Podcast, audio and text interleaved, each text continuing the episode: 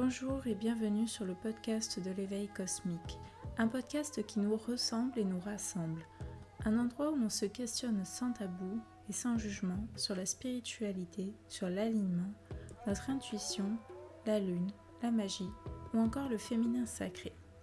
Je serai la petite voix qui vous guide au cours de chaque épisode. Je ne suis ni sage ni influenceuse, juste une femme comme vous, une femme authentique et bienveillante. Vous êtes prête à vous éveiller? Alors je vous souhaite un bon voyage cosmique.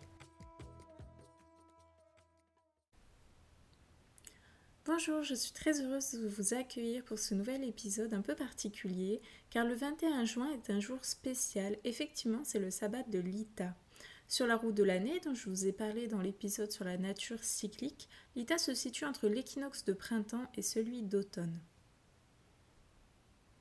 C'est le solstice d'été qui correspond donc à la journée la plus longue de l'année.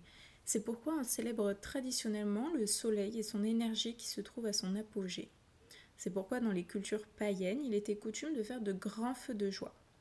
L'Ita était aussi une fête d'abondance, d'union et d'amour. C'est pourquoi beaucoup de mariages étaient célébrés ce jour. Vous pouvez en profiter pour faire des rituels de guérison, d'abondance et de prospérité. Pour l'occasion, vous pouvez aussi modifier légèrement votre hôtel sacré. En effet, l'Ita est représenté par l'élément du feu qui symbolise la confiance, le courage, ainsi que l'énergie et l'inspiration. Vous pouvez par exemple ajouter une fleur de tournesol qui représentera parfaitement le soleil ou des fleurs de millepertuis. Une vieille légende dit que si l'on marche accidentellement sur une fleur de millepertuis lors du sabbat, il nous serait alors possible d'entrer dans le monde des fées, voire d'en voir une. Sinon, vous pouvez disposer des bougies de couleur rouge sur votre hôtel. Et niveau pierre, je vous conseille de travailler avec le grenat. Mais encore une fois, rien n'est obligatoire. Privilégiez les pierres avec lesquelles vous avez envie de travailler. Je commence toujours par purifier mon espace avec de la sauge blanche ou du palo santo. Mais pour l'ITA, j'aime bien travailler avec le thym et la lavande car j'en ai en abondance dans mon jardin. Ensuite, j'allume des bougies. Je vous invite tout simplement à méditer sur votre lumière intérieure ou sur l'amour. Ce sont deux excellentes pistes pour travailler en ce solstice d'été. Ensuite, je prends le temps de remercier le soleil pour tout ce qu'il m'apporte à moi et à l'univers en général. Ce jour-là aussi, j'aime bien en profiter pour faire une offrande au soleil que j'aime brûler, comme des aiguilles de pain ou quelques restes de mes vieilles tisanes séchées, euh, un peu trop vieilles pour être consommées. Suite à cela, je fais un petit rituel de danse instinctive que je vous conseille particulièrement. Je mets ma playlist spéciale danse instinctive, mais vous inquiétez pas, je vous ferai un épisode spécial euh, pour ce rituel parce que je l'apprécie énormément. Ensuite, je vous conseille de profiter de l'énergie du rituel précédent de danse pour faire un tirage d'oracle ou de tarot si vous êtes à l'aise avec. Pour ce jour, voici comment j'aime tirer mes cartes. Je vais vous faire mon tirage pour ce sabbat maintenant pour vous donner l'exemple des interprétations. Alors. Hop. Donc, la première carte tirée représentera ce que je dois faire briller pour cet été, autrement dit, ce sur quoi je dois travailler et me concentrer pour faire ressortir ma lumière intérieure. Voilà, pour ma part, j'ai tiré la carte de mon oracle Wu Moon. Donc ce sera la carte J'honore et accepte mon corps tel qu'il est. Alors, comment interpréter ça? Euh, ben, Pour cet été, je dois arrêter de, penser à mes défauts, mes complexes et arrêter de me comparer. Euh, je pense que je dois au contraire honorer mon corps car c'est un temple et je dois en prendre soin. Je dois me concentrer sur mes qualités et avoir plus confiance en moi. La deuxième carte définit ce qui me permettra d'apporter de la lumière sur le chemin des autres. Alors. Voilà, pour ma part, j'ai tiré J'accueille le changement et la transformation. Alors, euh, ben, le monde et moi-même, on est en perpétuel changement et je dois embrasser ce changement, l'accueillir à bras ouverts.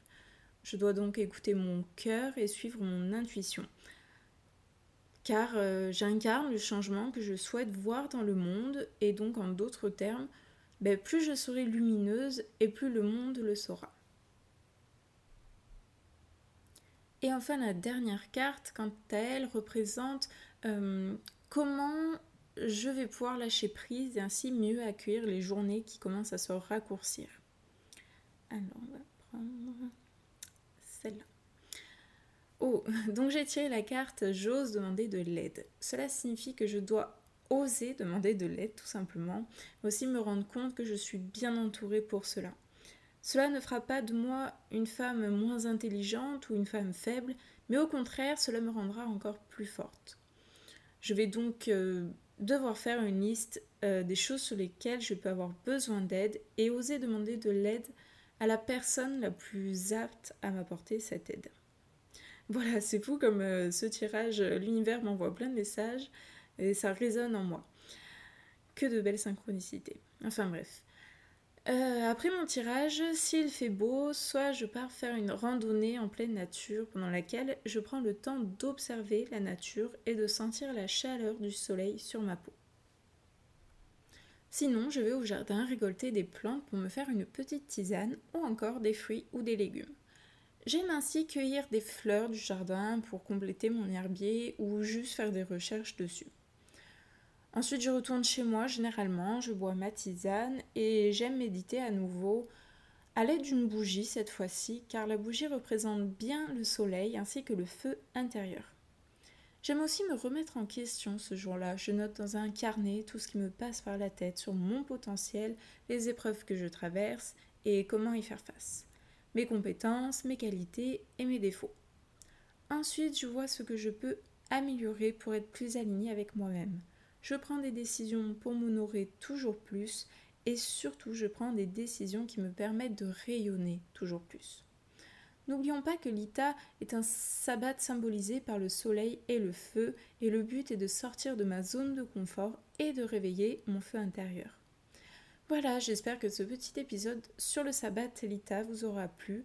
Comme promis, dans le prochain podcast, je sortirai au plus vite. Vous pourrez retrouver le rituel euh, de la danse instinctive. Et voilà, en attendant, je vous souhaite de passer une journée rayonnante de bonheur. Au revoir